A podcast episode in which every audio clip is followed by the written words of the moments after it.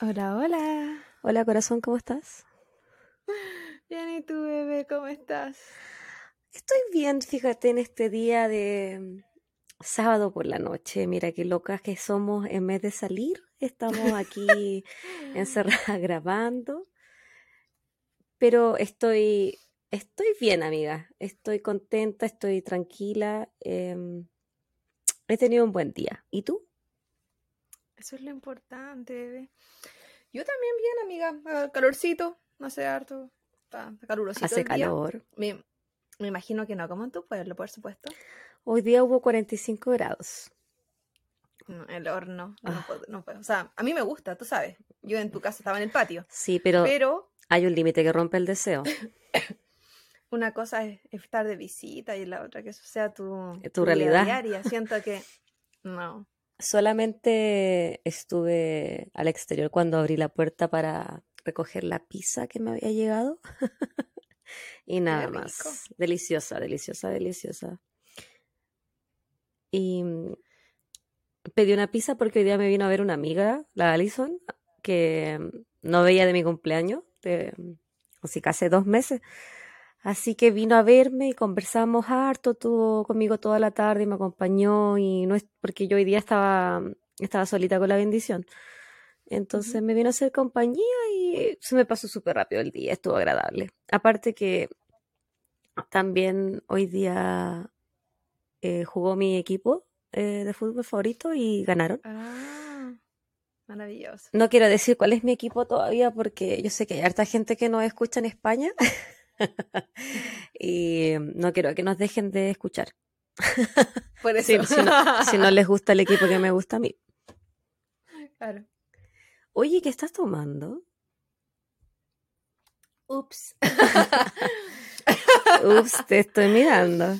Estoy tomando una calipso colada, amiga. Tengo que terminar el pack. Qué rico igual. ¿Y tú, bebé, qué estás tomando? Yo me estoy terminando esta copa de un cóctel de whisky con sabor a sandía que me compré y ¿Es tengo dulcecito? dulcecito. Es, yo creo, pareció un, estilo similar a lo que estás tomando tú. Y después tengo otros, otra botellita de otro sabor esperándome para el refill. Yo también. Y te hice caso. Desde el último episodio me había quedado seca. mientras tú conversabas, mientras tú me contabas la historia, porque cuando soy eh, la persona oyente, eh, la comentarista, eh, en general bebo más porque estoy, ya sea tecito, agua, lo que sea que tengo, porque no estoy hablando. Entonces, para, para prevenir, un por si acaso, me traje también un refill ahora. Es Aparte que es sábado en la importante. noche, Es importante tener un refill porque tú tienes que humedectar ese instrumento. nuestra, boquita. Y eh, me imagino que lo, la de tu amiga Alison fue lo que te pasó bueno esta semana. Así ¿O hay pues yo me ante- no, yo me antepuse a tu pregunta y te conté lo bonito que me pasó, lo que me ha pasado últimamente desde la última vez que, que grabamos. Eso fue, Maravilloso. eso fue lo bonito. Viste, dos cosas bonitas. Vi una amiga Sí. y ganó mi equipo. Y, y comiste pizza. Oh, Siempre bonito. tres cosas bonitas, tres cosas bonitas. ¿Y si eso no es tú? un pack, yo no sé. Te superé, lo sé. Sí. ¿Cuáles son las Pero antes, cuáles, cuáles son las cuatro cosas bonitas que te pasaron a ti? no, no tengo tanta. Pero antes de hablar de mí, amiga, déjame darte la bienvenida a nuestro podcast el día de hoy. Ah, me Muchas a gracias. ti. Mm, Está bueno alguna vez a que me des la bienvenida a ti. La última vez no quisiste. Eh, dije bienvenida, entra a mi hogar y me dijiste no gracias. Pase usted. Y yo, ahí- y yo ahí abriéndote las puertas como doña Florinda, Pensé que ibas a decir, pensé- te juro que pensé que ibas a decir otra cosa. abriendo las piernas. Sí, Te conozco tanto. Ay, ay, que me hace tanto reír. Y bienvenida también toda la gente que nos está escuchando el día de hoy, ya sea el día que sea de la semana para ustedes, si es día, mañana, tarde, noche, cuando sea que los estemos acompañando, en cualquier quehacer que estén haciendo.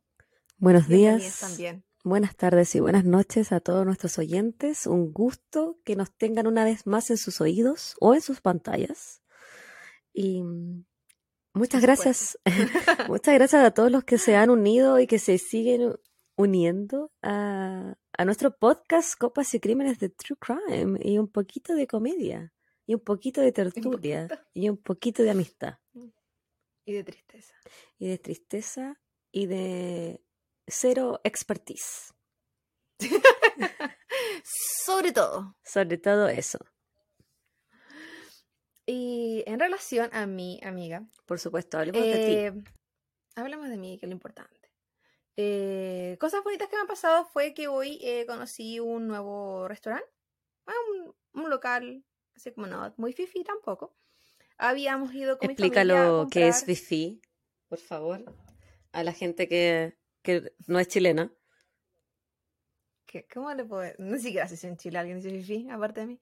Eh, ¿cómo, ¿Cómo le diríamos algo fifi a otra gente? no era un lugar así como sofisticado. ¿Eso es lo que quieres decir? Sofisticada, sí. Gracias, amiga, por entregarme el vocabulario de la semana. Anótalo. Sí, sofisticado. Entonces, eh, fuimos a comprar con mi familia a un supermercado. Las compras de la semana. Claro. Y luego de eso, cuando nos estábamos retirando del el sector, mi padre me dice, oh, mira ese restaurante. Y yo así como, ah, sí, bien. No era un lugar que, bueno. que fuera nuevo. Y, y dije, sí, sí, así como podemos pasar algún día, porque siempre por el desvío. No es que no me guste ir a comer a nuevos lugares. Porque a ti te, te gusta normal- comer. Entonces, Ah, sí, que se sepa. a Pero todos. eh, pasa que cuando yo salgo con mi familia muchas veces eso significa interpretar menús, traducir, pedir por ellos. Entonces todo eso me crea una cierta ansiedad. Mm, eh, un poquito de estrés también. Y sí, me anticipa a los hechos pero- de odiosa porque la normalidad no es nada terrible tener que hacer eso. Pero de repente es como ya, ¿pero qué quiero? ¿Pero cuánto? ¿Pero cuál? Mm. Entonces, de pesada, sí me, me estreso. Entonces, No, yo te yo no me di cuenta. Sí, no, yo sé que me entiendes. Porque cuando Entonces, vienen mis no papás a Estados Unidos, yo también tengo que hacer Ah, lo mismo. pasa. Sí. Claro. Y bueno, cuando vino mi familia, lo tenía que hacer por. Normalmente 100. son dos, fueron por siete. Terrible. Siete personas. Mucho, mucho Sí. trabajo. Ay, tanto reclamo. ¿No? Y en esa época también hacía de traductora para que pudieran entender a, a mi expareja. Terrible. Estaba tan cansada para que no se sintiera tan perdida en las conversaciones familiares. Uno se cansa. Sí. ¿Ya? Porque, ¿Y qué comiste? La cosa es. La cosa es que yo no sabía, o sea, mi papá me hizo este comentario y de repente miro alrededor y ya estaba estacionada fuera del lugar. Como, "¿Eh? ¿Qué sucedió? Y es- El hombre tenía hambre. Él no te No, estaba él preguntando. Él tomó una Él decisión. estaba- él estaba decidido, él solo hizo el comentario para parecer que pedía mi opinión, pero no lo estaba haciendo. Poco le importó Pero tu opinión. no, él quería comer. Y está bien, lo, lo pasamos bien. Entramos, era un lugar de grill asiático eh, que venden estos eh, bowls, ensaladas también y tipo Pokéball. Ya. Ah, Pokémon. O sea, comiste Pikachus. Su Pikachu. Eh, ah, tenían opciones veganas también, eh, por ejemplo, para la proteína, porque en general las ensaladitas y todo eso da lo mismo, pues verduras son salteadas o en la grill, que es como asadas. Asadas, en la grilla, sí, asada. La parrilla. Eh, la parrillita.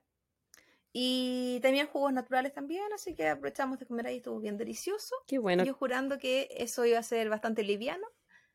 Eh, como siete horas después, sigo satisfecha, no he comido más. Así que bien, bien ahí. Qué bueno que se dieron un gustito porque alguna, una vez a la semana está bien darse un gustito, sobre todo si trabajan tanto. Ellos sí. Mi padre sí. yo hablaba por mi amigo Rob, porque sé lo mucho que trabaja ese hombre. Sí, mi papi. Que aparte, Mi lo- mejor sé, amigo. Él, di- él dijo: Yo me lo merezco porque yo corté el pasto y desmalecé. ¿Y hizo competencia que- para cortar el pasto otra vez? No escuché a los vecinos, pero eso pasa cuando es en el, al frente, en el. En, En la, la- parte en el- delantera. de- ¿Patio de adelante? delante- Antes jardín. Ya. Que es gigante, casi igual de grande que la parte de atrás. Grande Entonces ahí, ahí, ahí yo veo competencia. Ahí hay ahí competencia. Ah, todos. yo pensaba que la Ahí salen- competencia era en el patio de atrás. Es que en el patio de atrás ya no lo ven, po. Si ahora está Mm. cerrado, entonces no, no realmente. Él hace más competencia en el patio de atrás cuando saca la parrilla, porque es como, véanme, tiro humo. que ahora tiene todas sus eh, cuestiones que se compró. O sea, el, un toldo producido. especial para la parrilla. ah, y tiene dos parrillas, porque él no puede tener solo carbón, tiene carbón y gas. Entonces, Es un profesional. ahí el, el. Es Sí, él se un dedica a lo suyo. Jorge Zabaleta cualquiera. Claro. Yo creo. Algo por el estilo. Y bueno, luego de esta maravillosa introducción sobre nosotros, es momento de ir de lleno a... Lo, Lo que que nos convoca. convoca. Eh, míranos, usando la misma palabra. ¿Qué, ¿A qué país nos vas a llevar el día o la noche de hoy? Hoy nos dirigiremos a Europa. Es que no es su país, es el continente. Y dentro de Europa nos vamos a ir directamente a Alemania. Mira tú.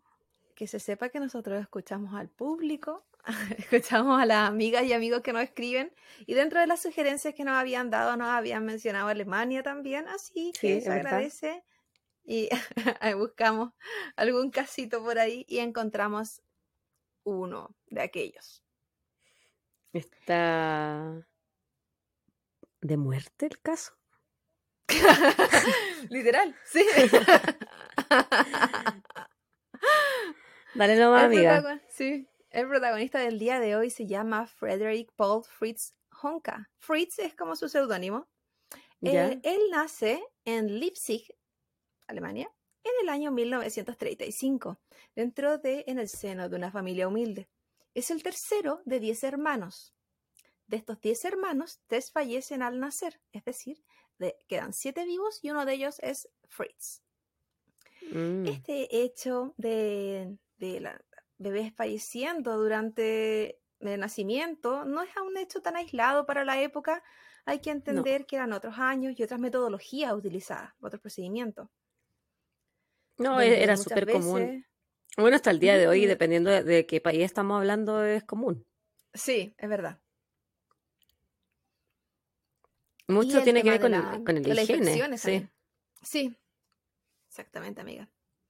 Recuerdo que nos hablaron de esto en enfermería en algún momento. No sé si te acuerdas. No, no me acuerdo. 12 años atrás. Cuando nos empezaron a 12 hablar de no puede ser tanto tiempo. del 2008. Estamos al 20. ¿No fue el 2008, Claudia? 2009. Pero el 2009 estábamos en primero y enfermería no fue en segundo año. Ay, no sé. ¿Fue- ¿O fue primero? ¿Fue No, fue, no, no fue en primero. ¿Fue en segundo? Yo creo que sí. 2010. Estamos a 2022. 12 años. Estamos bien igual. no, porque según tú era el 2008. Y yo el 2008 no te sí. conocía, pues, weona. En 2000 en 2008 estaba en el colegio, así que no es posible. Ya, pues no te conocía. Ya, sigue. En fin. eh, eh, su madre, Els Honka, se dedicaba al cuidado de sus hijos y hacía actividades de limpieza. Eh, con actividades de limpieza me refiero a que ella lavaba ajeno, actividades que también se realizaron hace muchos años atrás también en Chile, eh, o hacía limpiezas en casa, pero ella no trabajaba en una fábrica. Estas son estas actividades esporádicas porque ella se dedicaba al cuidado de sus hijos. Que tenía muchos hijos. Imagínate. Me muero chico. No, y no solo pensar en que tiene muchos hijos, tuvo muchas de esas veces embarazada, muchas de esas veces eh, en de luto. Ah, ay, estamos hablando de proceso también. po. Quizás ni siquiera tiempo, tiempo de luto tenía porque quizás después se embarazaba de forma inmediata. Sí, es muy probable. Por su parte, el padre de Frederick, con su mismo nombre, Fritz Honka Sr., era carpintero. Eh, la infancia para Fritz eh, no fue fácil. Su padre era alcohólico y como podemos recordar en la historia mundial. Eh, su infancia ocurrió eh, cerca de la Segunda Guerra Mundial. Como mencioné, él nació el 31 de julio de 1935. Segunda Guerra Mundial ocurrió eh, alrededor de esos años. Empezó desde el 38 al 45, parece. ¿En el 38 empezó? No, estaba cerquita. Creo. Desde, desde, la época que él nació. Sé que terminó en el 45, estoy casi segura. Bueno, puedo estar mintiendo también. Sí, terminó, en el, terminó, en el, 45. Yo tenía entendido que había empezado en el 29, pero puede que mm. haya empezado. O cuando tú dijiste. No, lo, lo revisé, No, porque ahí está ahí la recesión. Lo voy a revisar, sigue nomás. Ah, lo voy a revisar. Eh, el hecho es que eh, Honka Senior era comunista, por lo que durante este periodo de tiempo, él y todas y refiramos que él era comunista como una persona muy cercana al partido. Y tener problemas políticos en esa época no solamente era, por ejemplo, eh, ser judíos, que era muy contrario a la Alemania de esa época, sino que además era ir en contra del partido. Entonces su familia fue enviada a campos de concentración. Él con su hermano y su papá. Todos. Eh, la familia, sí, la familia completa. Qué terrible. Eh, los, los, niños fueron enviados a campos de concentración de niños eh, la madre a campo de concentración de mujeres y ella a una campo de concentración de hombres. Oye, em, la Segunda Guerra Mundial fue entre, entre el 39 y el 45. 39 y 45. Ah, tú estabas cerca. Sí, estuve casi que le doy al palo. Yo sabía lo del 45 porque ellos fueron liberados en el 46. Mm. Entonces era muy cercana a esa fecha.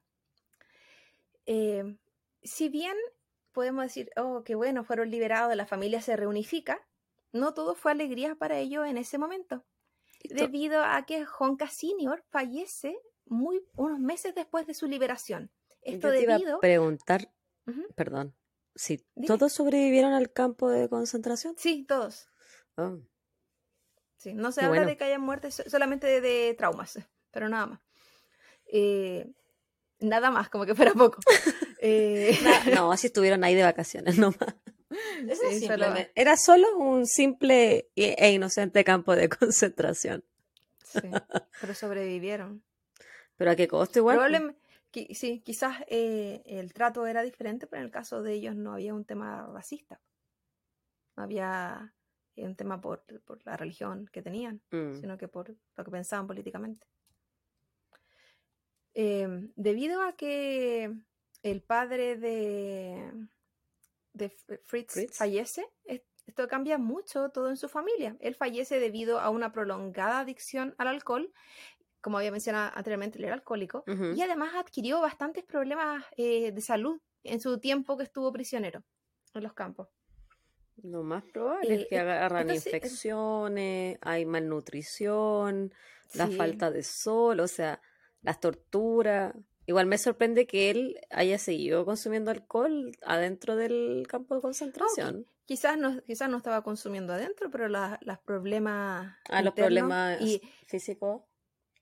Ya estaban hechos, y si mm. a eso le sumas todo lo que ya mencionaste, una malnutrición, problemas de salud prolongados adentro, eh, por ejemplo, un hígado dañado, eh, solamente empeora la situación. Mm. Esto significó que la madre de Fritz quedó a cargo de todos sus hijos. Y mm. ella se sintió sobre...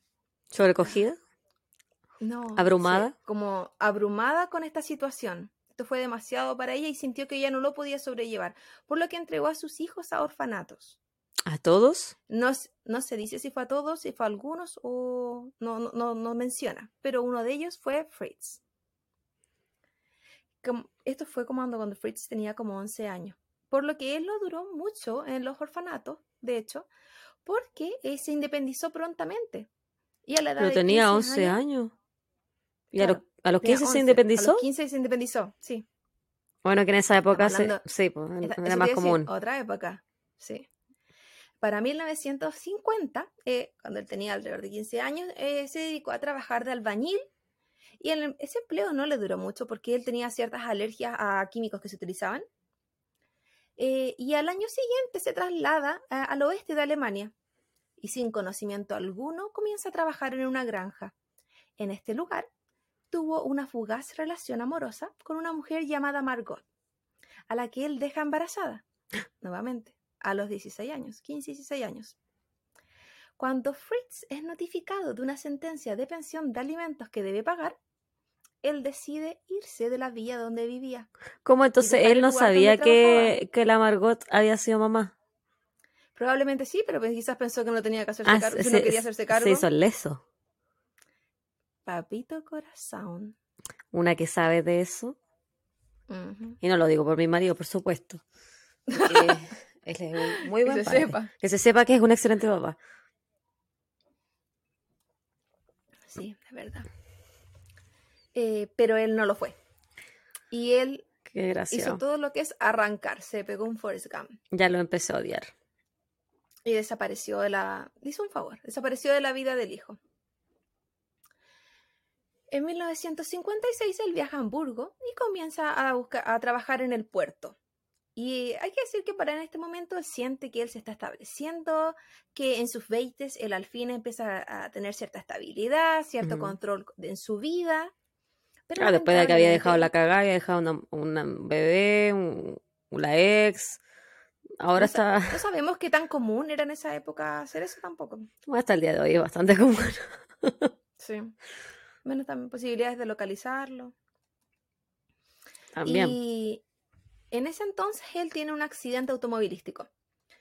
Y de este accidente sufre varias consecuencias físicas. Dentro de ellas se encuentra una fractura en su nariz que era muy visible, eh, que le deformó la nariz. Y además eh, eh, tiene un problema ocular, estrabismo. Se dice que él presentaba estrabismo desde la niñez, pero con este accidente eh, esto empeoró mucho. Sus ojos significativamente estaban en direcciones opuestas. Él era una trucha. Siquiera porque él tenía que tener un ojo derecho. po. Él no tenía ninguno. Estaban Ah, no tenía ningún ojo derecho. Lo- Los dos estaban a la chucha. No. Sí. ¿Estaban así? Uno Sí, apuntaba para el este y el otro para el sí. oeste. Más o menos. Oh, Ahí van a ver. a mí, a mí me complica cuando eh, conozco gente así porque me siento muy mal educada cuando no sé a qué ojo tengo que mirar. El que te mira, po. Es, que a mí me cuesta darme ojo- cuenta.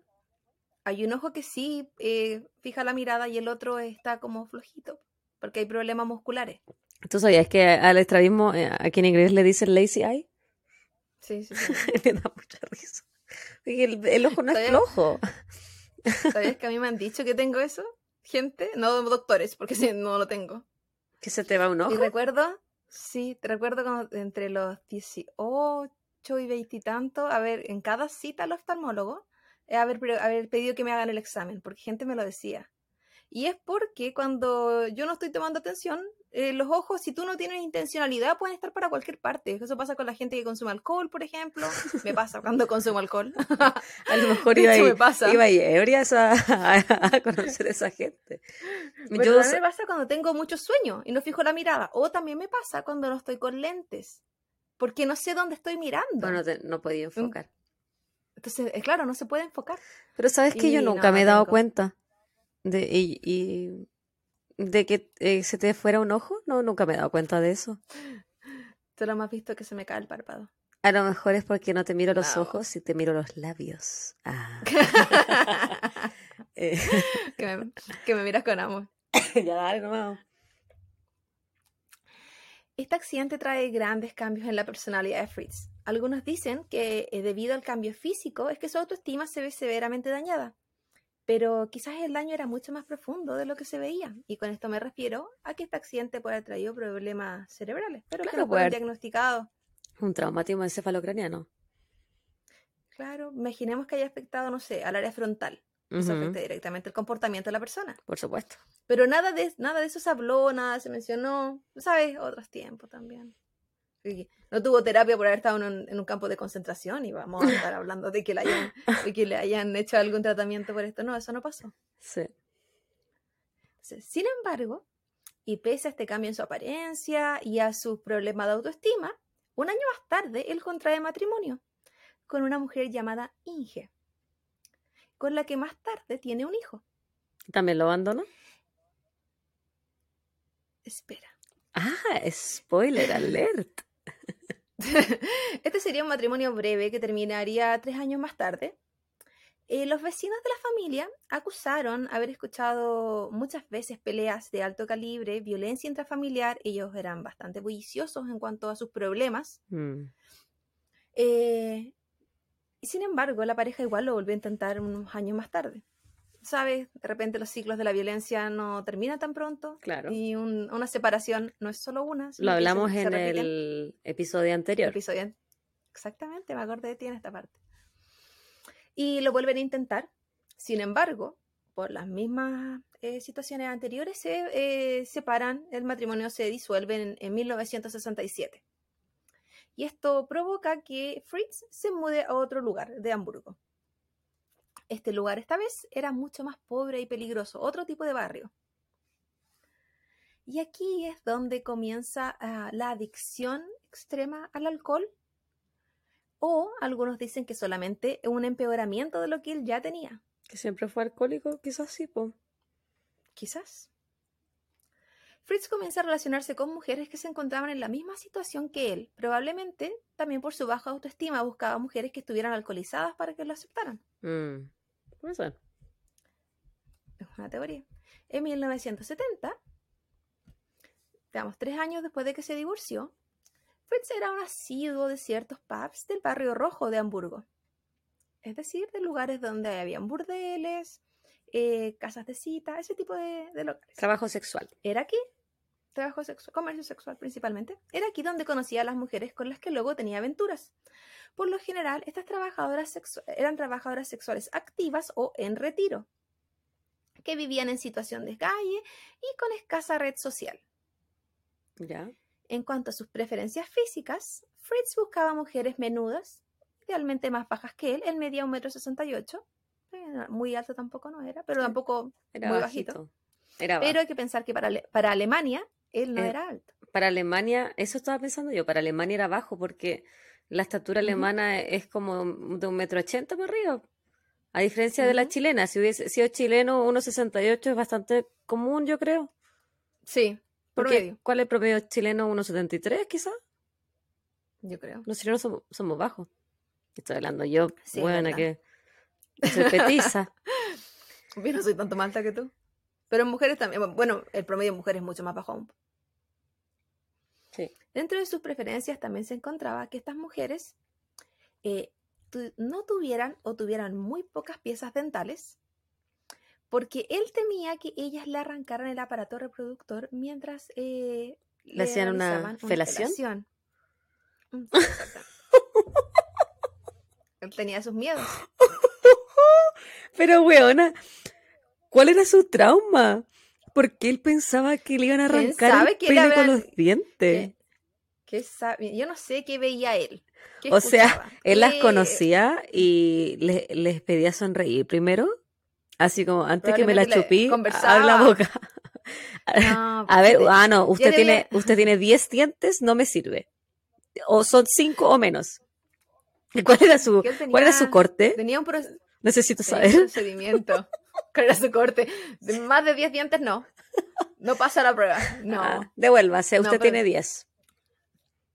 Su rutina consistía en que él iba a estos pubs, conocía a alguna mujer que fuera relativamente mayor. Él buscaba idealmente que fueran sobre 40 años, que también para la época estamos hablando que eran mayores. Pero él no tenía como a la época, Eh, ya tenía como 35 más o menos, ¿no? ¿Dijiste Y estamos 70? hablando de 1970 era el del 35, tenía 35. Hoy día te, te estoy Sí. poniendo atención, pero voy al pie de la letra. Porque yo Sí, sé que es que hoy día me toca quiz.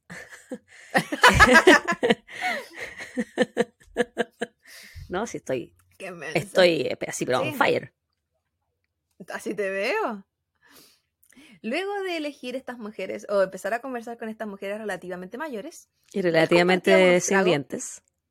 sí, exactamente, además de todas las características que ya había mencionado, él compartía unos tragos con ella y luego la invitaba a su departamento con un previo acuerdo de pago por su servicio, porque recordemos eh, que él buscaba mujeres que fueran eh, re- Trabajadoras realizaban comercio sexual activo o en retiro, que significa que podían realizarlo quizás. En diciembre de ese mismo año de 1970, Fritz invita a Gertrude Bauer, de 42 años, a su departamento. Ella era una peluquera que ofrecía servicios sexuales ocasionales. Al llegar al departamento, Gertrude decide que ya no quiere tener relaciones sexuales con él. Pero ya le había pagado. de los- Era previo acuerdo, no previo pago. Ah, yo, ah, ya, ya. ¿Sabe? Trabajo hecho trabajo pagado. No, no, nada, nada que con cosas. No sé, yo nunca he contratado una, una No, o yo un referí. sexual. No, yo pensé, yo pensaba en la construcción, pero quizás son diferentes. No sé, Sí, no, tampoco te- nunca he contratado, nunca he preguntado. no conozco ninguna trabajadora y- y sexual no. o trabajador sexual como para Sí. preguntar. Tampoco. Si alguien que nos no- esté no sé escuchando conoce o ha- algún trabajador sexual o es algún trabajador sexual, díganos, ¿les tienen que pagar antes o después? Claro, o es con adelanto. Se- Mitad ahora, mitad propina, después. ¿Se acepta propina? Propina siempre bien recibida. Su propina es mi sueldo. Continúa. En el caso de Gertrude, ella decide que ella ya no quiere. Eh, esto estaba fuera de los planes de Fritz. Y el alcoholizado y con problemas de ira, se sabe que desde su juventud decide estrangularla. Posterior a estrangularla, decide descuartizarla. Corta su cuerpo en piezas pequeñas, las que distribuye por zonas cercanas a su vivienda. Sin embargo, su Así como alrededor de la prolijo. cuadra. Sí, no, no especifican a qué distancia, pero puede haber alrededores sido cerca- alrededores. Eh, su trabajo no fue muy prolijo debido a que la policía encontró las partes del cuerpo de Gertrude y tampoco dice que no era, era irreconocible. Pero lo que sí se les fue imposible identificar al agresor y homicida de Gertrude. Obviamente, porque solo encontraron las piezas del cuerpo y estamos hablando de hace muchos años atrás, Claro. donde las tecnologías y el proceso investigativo era diferente. Por supuesto que esto no cambió nada en la vida de Honka, quien continuó con sus actividades como de costumbre, como quien no comete delito alguno. Mm, Él iba por su vida sin bien normal. Siguió visitando el mismo Y lugar. yo encuentro terrible descuartizar a alguien. Eh, bueno, ahorcar a alguien también, pero descuartizar. O sea, tú tienes que fracturarlos y después cortar. Creo, o sea, ¿Cómo que cort- depende del tipo de o sea, no descuartización, yo me imagino, Sí, porque no sabemos no cómo los cortaron. Pero por lo general articulaciones al menos. Dos años más tarde de esto, el 15 de agosto de 1972, bueno, habíamos mencionado que él continuó invitando mujeres. Él invita esta vez a Ruth Daphner. Eh, se dice que en esta oportunidad él intenta forzar a Ruth a tener relaciones con él y con un compañero de departamento, para alguien con el que, con el que compartía el espacio. Ella logra escapar desnuda de este lugar y lo reporta a la policía. Luego de esto, ella se dirige al hospital donde es atendida y de él solo se registra que eh, se encontraba alcoholizado. Y está la denuncia al respecto. Este hecho tampoco alertó a la policía, quizás tampoco era tan raro en el sector, quizás el hecho de que ella fuera una trabajadora sexual tampoco cambiaba, o eh, Claro, quizás ni porque. siquiera era trabajadora sexual y quizás fue alguien que se fue solo con él. O quizás Y que también no contaba as- con que tenía que hacer un dos por uno. puede haber asumido que ella era trabajadora sexual por haberse puesto en esa situación peligrosa, porque ellos se exponen a eso, porque ellos están buscando un estilo de vida de riesgo y obviamente, o sea, hasta el día de hoy la mujer siempre es la que tiene la culpa en un caso de O violación quizás o O intentos de sí violación. o quizás sí era trabajadora sexual y ellos querían violarla, que no es lo mismo. Por No. más que ese sea tu profesión, no significa que no puedes ser forzada a hacer algo que Exactamente. también puede suceder. Las, las trabajadoras sexuales también son violentadas sexualmente. Mucho. mucho. Y, ella quizás no estaba de acuerdo con lo que los dos querían hacerle. Entonces, eh, logró arrancar, logró sobrevivir. Pero este hecho, como mencioné anteriormente, no alertó a la, a la policía y nada cambió en la vida de Fritz. Dos años más tarde, nuevamente, en agosto de 1974, él sigue con su... eh, Con quizás sus así, andanzas. incluso todos los fines de semana, no sé. Sí, claro, con su método, él vuelve a invitar a otra mujer. El nombre de esta chica era Anna Bishop. Ella tenía 54 años y ella ejercía el comercio sexual. Cada vez son mayores. Sí, Me imagino que a Eh, medida que van vez- envejeciendo van teniendo menos dientes también. es muy posible. Eh, sí, puede ser. Y también estamos hablando de mujeres, como dije anteriormente, él elegía mujeres que vivieran en situación de calle, que no tuvieran No tenían eh, red de apoyo. cercano, que probablemente si ejercían el comercio sexual era porque era la única manera de recibir algún dinero. Muchas veces están involucradas en, en drogas duras, que también no les favorece la dentadura. Entonces, eh, un La conjunto. metanfetamina, el crack, cagaste con la dentadura. Sí, pues. Yo he tenido pacientes jóvenes, jóvenes de treinta y tantos años sin dientes y es pura encía. Me hablan así como, parecen momias. Sí, se, des- se destruyen. Mm, Qué terrible. terrible. Y por eso le hago la pura marihuana porque no me caga la por dentadura. No, porque, weona, estos dientes, mírame mi sonrisa, mi sonrisa, o sea, son años de Hay tratamiento de ortodoncia. Sí, no le puedo hacer Si ese, no le puedo hacer ese daño a mi mamá. La mía no invirtió, pero la mía naturalmente nací con esta bendición y tampoco significa que voy a No. hacerle algo para destruir. Yo la sonrisa es la única wea bonita que tengo y es artificial. No, mentira, no es lo único bonito, mi amor. Una vez en una en una página una página de citas, tú sabes que así conocí a mis parejas antiguas. Cuando Eh, estuviste en esa tenía página mi- de Sugar Daddies. No, no, una página regular, ridícula. Ah, ya. Eh, era hasta, bueno, no sé si en Chile o en otros países está, pero está el Facebook de citas. Eh, Entonces son No se- sé si será en me ya. gustaba porque sabía que la porque la gente tenía, tú podías ver el perfil de Facebook, entonces porque había más información, entonces Ya. era como, ya es más real, existe, versus otras que era muy privado. En fin, la cosa es que ahí eh, yo tenía mi, mi foto sonriendo y una persona, un hombre me comenta que tengo demasiados dientes. Y así como, ¿Te los contó? esto tiene que ser un- esto tiene que ser una nueva inseguridad que me desbloqueó. Ahora tengo que esconder la sonrisa para que se me vean menos dientes. Era Fritz, No era weona. normal. Era Fritz. No Tenía, era normal. tenía muchos dientes Parece- para él. No era normal tener 32 piezas dentales. ¿No No, son 36? señores. ¿Cuántas son? 32. 32. 28 en niño, 32 en adulto. Ah, ya no, yo, yo siempre pensaba que son más, no importa. A lo mejor yo so- era supernumeraria. Eh, Sí. yo, no, yo no creo que tengas muchos dientes, Claudia. Yo creo que era que siquiera él te tengo. estaba hablando. Él, él estaba buscando. Di la verdad, está ahí Pero una aplicación de trabajadoras sexuales y Fritz, Fritz dijo, no, esta tiene mucho salieron los temerosos. No, esta tiene la No, esta me va a arrancar el pene. No, esta me va a arrancar, pero a pedazos, una pura mosca. Que, se sepa. En fin. En este caso, volviendo a Ana Bishop, de 54 años, ella eh, va con Fritz a su departamento. eh, ella realiza su servicio, pero él no queda satisfecho. Él encontró que Ana No, un buena la cachita. Poco, apasio- poco apasionado. Por ¿Estaba lo seca? que, eh, no, sé- no sé qué para él era poco apasionado. Pero como él no quedó satisfecho, él decidió estrangularla. Porque Oh, así se hace. po. Sí, pues que si uno no como- llega al orgasmo, entonces hay que estrangular a la otra persona, no queda otra.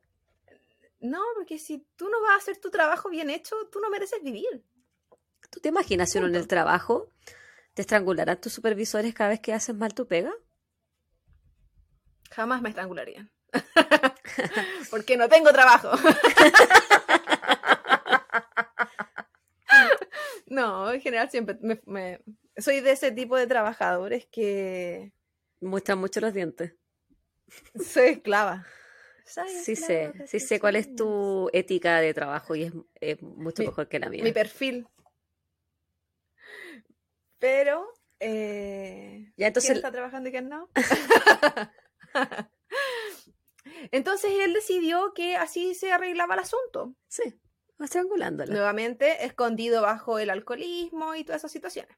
Excusas. Porque, y aprovechándose del hecho de que las víctimas también estaban alcoholizadas, porque eso era parte del proceso.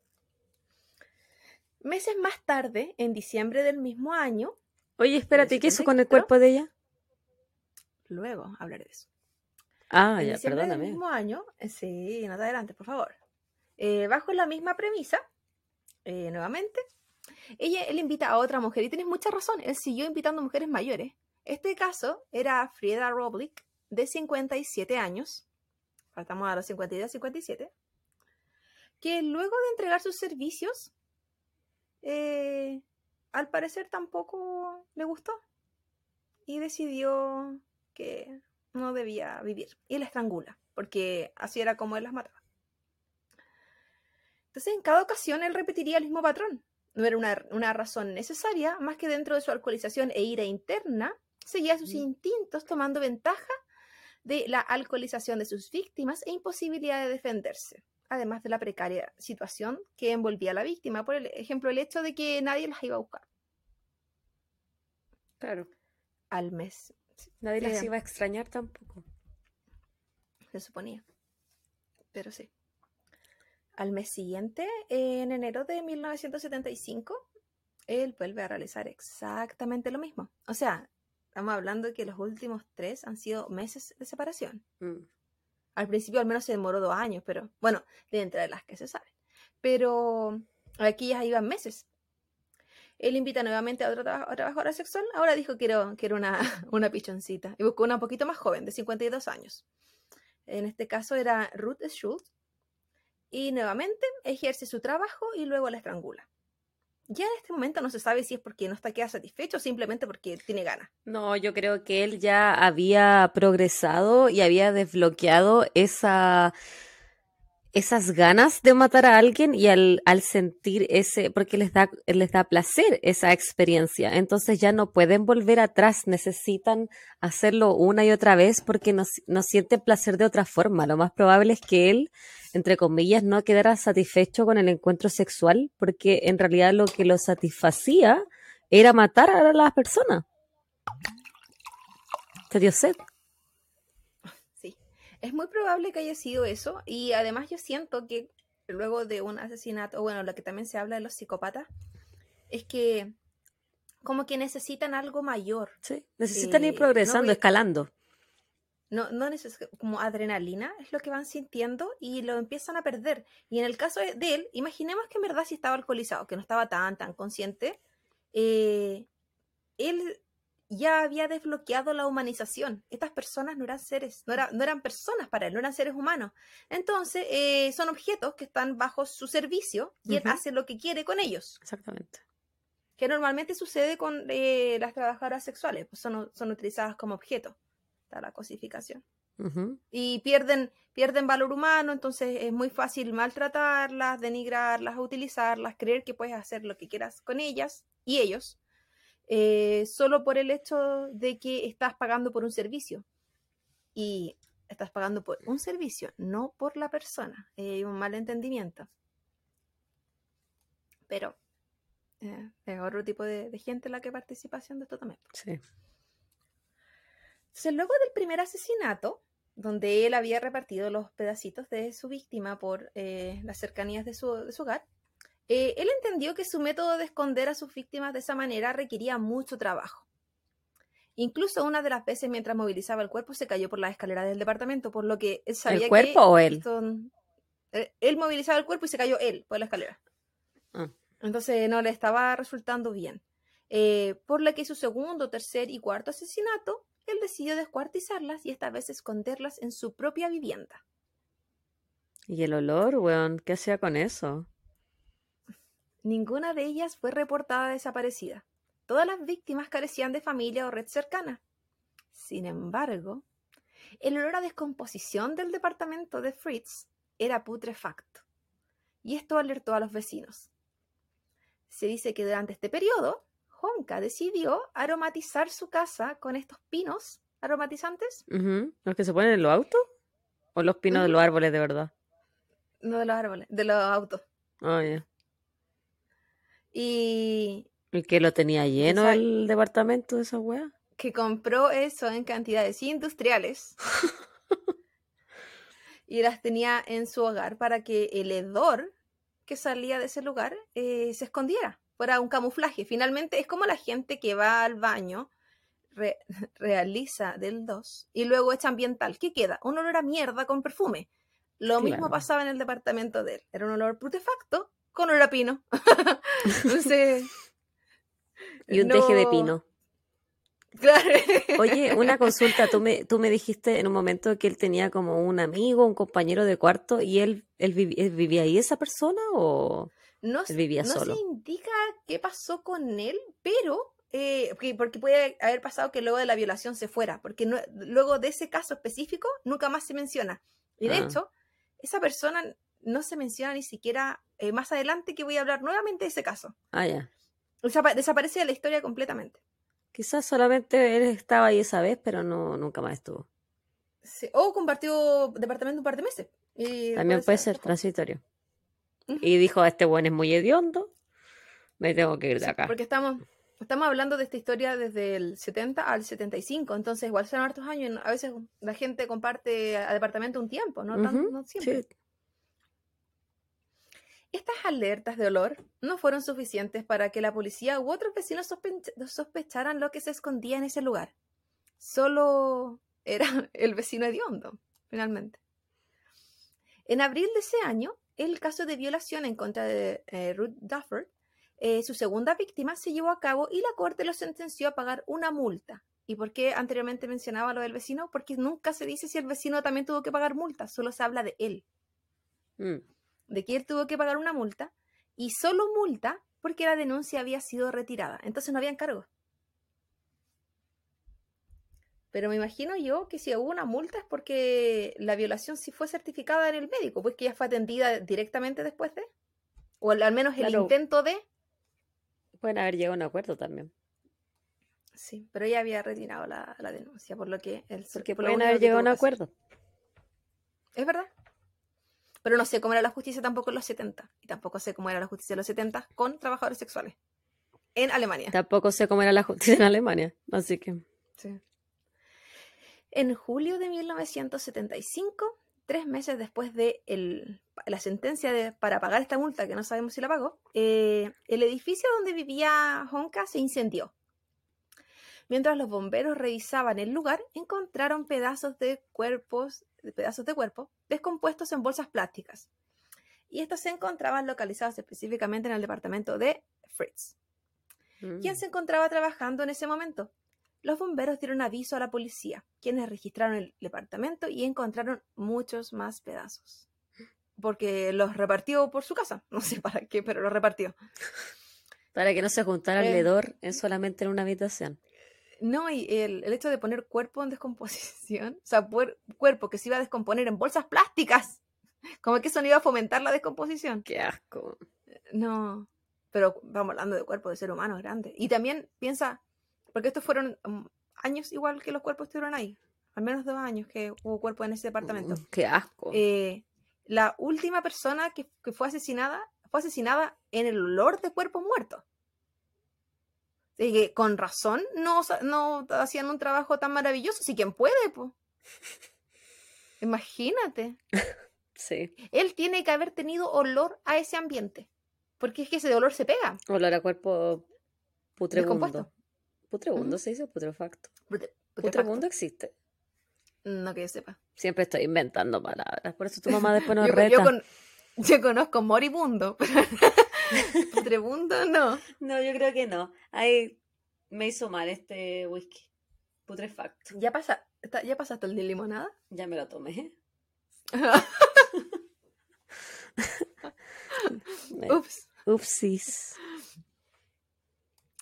El- los bomberos dieron aviso entonces a la policía y la policía esperaron a que Fritz volviera de su trabajo y lo arrestaron. 14 días después, Frederick Paul Fritz Honka confiesa los asesinatos de las cuatro mujeres. Confesión que sería luego negada en el noviembre de 1976, aludiendo a que él no recordaba nada porque él estaba bajo los efectos del alcohol. Se retractó. Pero él siempre dice que está bajo los efectos del alcohol. Y probablemente porque tenía el hígado destruido. Pero eso no es justificación porque si no todas las personas ebrias estarían matando. Tú y yo me hubiesen matado seis veces, al menos. Más de seis. Imagínate. Sí.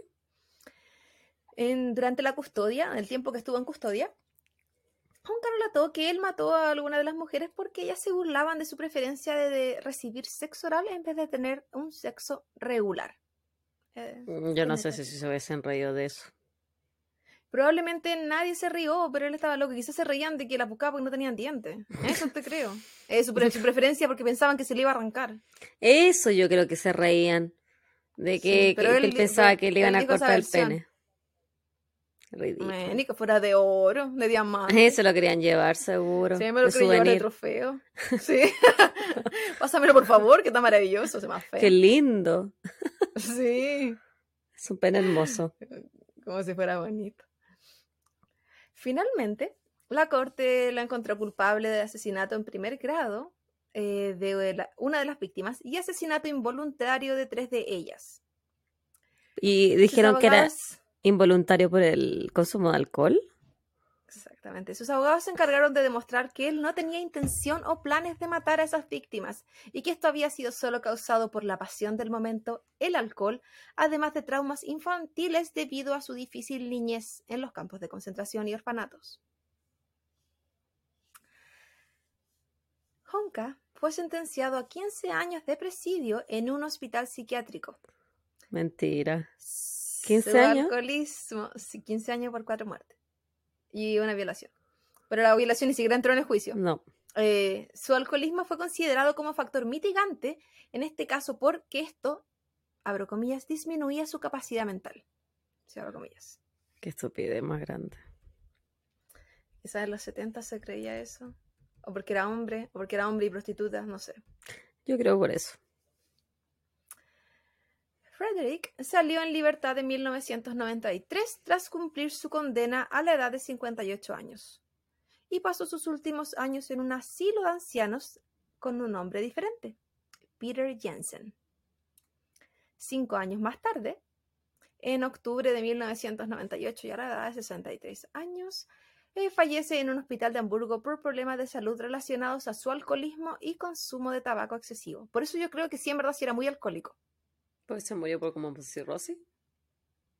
no especifican cuál era el daño específico, pero decían que tenía que ver con el, el alcohol, así que probablemente era su hígado o riñón. O sea, yo he conocido gente alcohólica que realmente le afecta cognitivamente al nivel que es como casi como que tuvieran frito el cerebro, Claudia. O sea, no, no logran unir hilos, casi como que no hacen una oración completa, son muy lentos.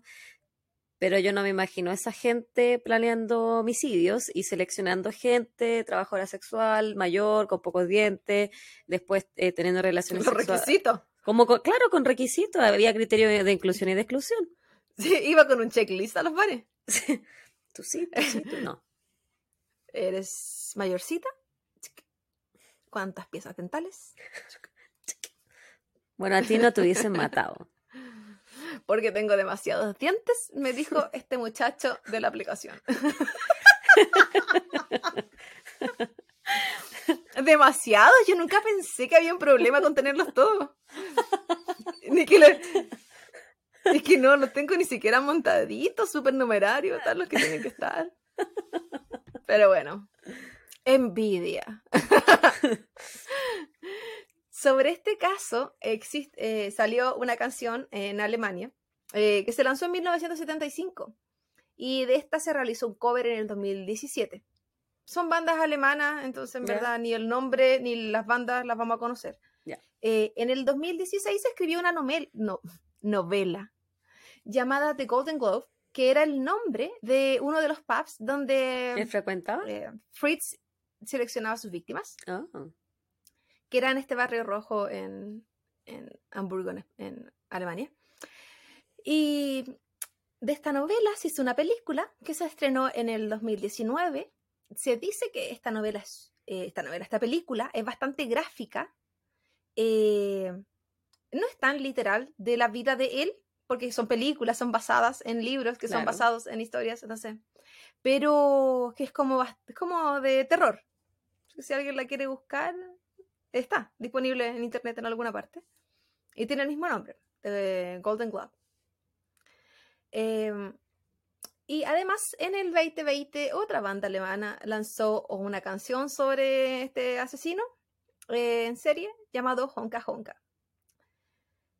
yo no sé, porque no revisé el contenido de las canciones, si en verdad eh, lo contarán como lo terrible que era, porque quizás eh, pasa a ser como oh, un asesino serial que tenía una cara terrible, eh, porque por sus problemas físicos hacía, lo hacía ver, claro, como que tuviera problemas mentales. Como que hubiese algo detrás de eso, como algo más cognitivo, como eh, que había un problema mayor y como casi que había una locura detrás de.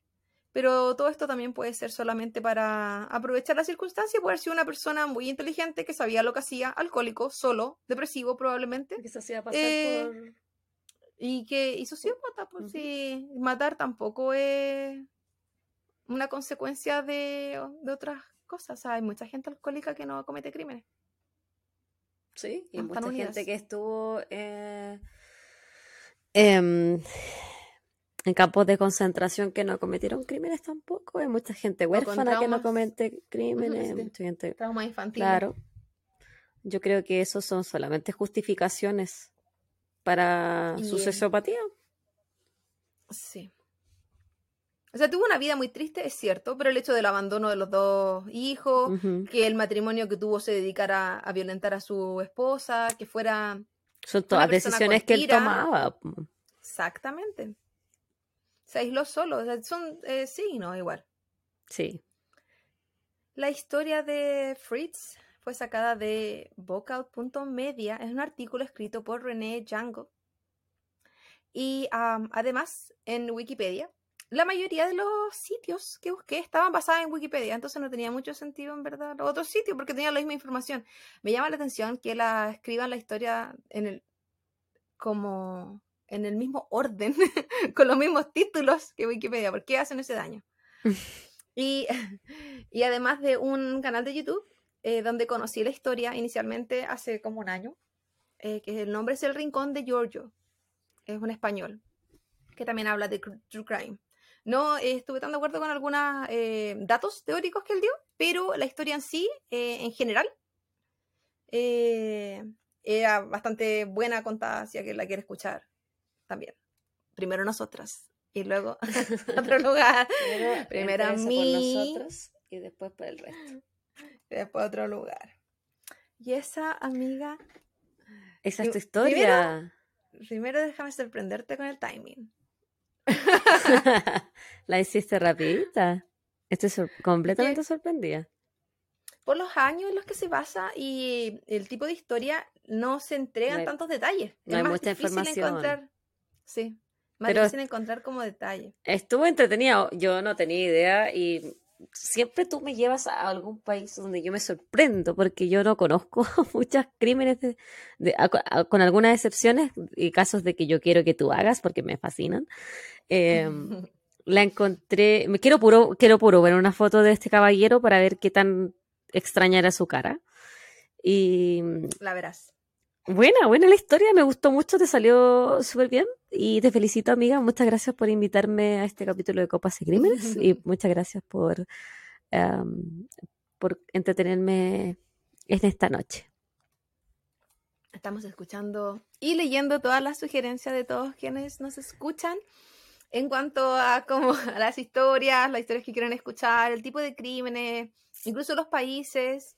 Eh, si les gustan más asesinos seriales o si les gustan más eh, casos en específico. el último episodio nosotros mencionamos que a veces hacemos un poquito el kit, esquivamos un poco cierto tipo de casos por eh, lo cruel que pueden llegar a ser.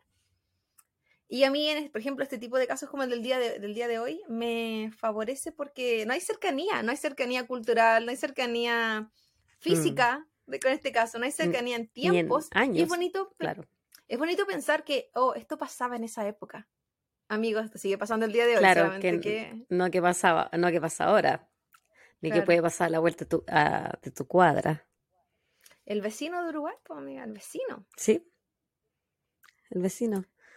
Y también nosotras estamos cercanas a el final de esta primera temporada. Este es el penúltimo capítulo de la temporada. El próximo capítulo es un capítulo, ya lo habíamos adelantado, un capítulo mixto. El, el primer y el único capítulo de esta temporada en que las dos vamos a exponer casos eh, en, en, el mismo, en el mismo episodio, así que va a ser un poquito más extenso y sumamente entretenido. Espero yo poder hablar primero porque así yo puedo tomar tranquila después. Probablemente cuando terminemos, cuando yo esté en la mitad de mi caso, la Javi esté todo lo que es doblada. Doblada. haber estado tomando durante el episodio 1 y en la continuación. en algún momento voy a sacar eh, mi vape. en algún momento de este podcast. y van a ver mi verdadero yo. Pero eh, para los que, sí, a los que nos han, no, nos han escuchado hablando de la temporada, eh, que nos asusten porque es un break bastante pequeño, son un par de semanas. Un mini break, chiquillo. Sí, para que se pongan al día los que tengan que ponerse al día y para que pasen la voz. Luego de eso volveremos en Gloria y Majestad por una Sí, volvemos con todo. Eh, solamente vamos a estar un par de semanitas sin capítulos nuevos porque necesitamos, eh, necesitamos nosotras poder trabajar para la segunda temporada, trabajar en promociones de la primera temporada y esperar que se siga y se siga sumando público nuevo, se sigan sumando suscriptores nuevos, por favor. No se les olvide suscribirse a Spotify o Evox o YouTube o donde nos quieran escuchar, suscríbanse, denos un like, pónganos un comentario en Instagram, que es la plataforma donde más nosotros nos podemos comunicar con las personas que nos escuchan. Y nada, es un mini break. Vamos a seguir trabajando para ustedes, para traerles más casos que les puedan y esperamos que les van a gustar. Y eh, seguir trabajando en, en, todas las cosas que hemos aprendido durante esta primera temporada, pues el audio, en, en videos, en, en, todo, para darles cada vez un, podcast mejor. Sí, o sea, ha sido un aprendizaje, de hecho. Eh, cada, cada episodio ha sido algo algo nuevo que aprender, un desafío. Pero yo he aprendido más ahora que lo que aprendí en la universidad. Más o menos. El otro día pensaba eso. No aprendí nada. No, aprendí algo, pero no, no tanto. No, ni ejerzo, así que en verdad lo mismo. no, hay paciente que se tenga que preocupar porque no me acuerdo de nada. bueno, chiquillos, eh, chiquillas y chiquilles, amigos y amigues de, este podcast. Em, eso ha sido todo por hoy. Esperamos que les haya gustado. Muchas gracias por llegar hasta el final. Y nos vemos a la próxima, ¿no? Quizás. Nos escuchamos. Eh, nos escuchamos a la eh, próxima. Sí. Recuerden nuevamente, el siguiente episodio será. Episodio único episodio único y final. Claro que lo puedes escuchar en dos, tres, cuatro tandas, porque va a ser un poquito más prolongado. Y luego de eso vamos a estar separadas por unas semanitas y volvemos en Gloria y Majestad. Así que un abrazo fuerte a todos los que nos escuchan. Pasen la voz, manden sus sugerencias y esperamos les haya gustado el episodio del día de hoy. Sí. Cuídense y suscríbanse. Cuídense, suscríbanse, denos like, comenten. Y eso, nos vemos pronto. Ciao, ciao. Bye, bye.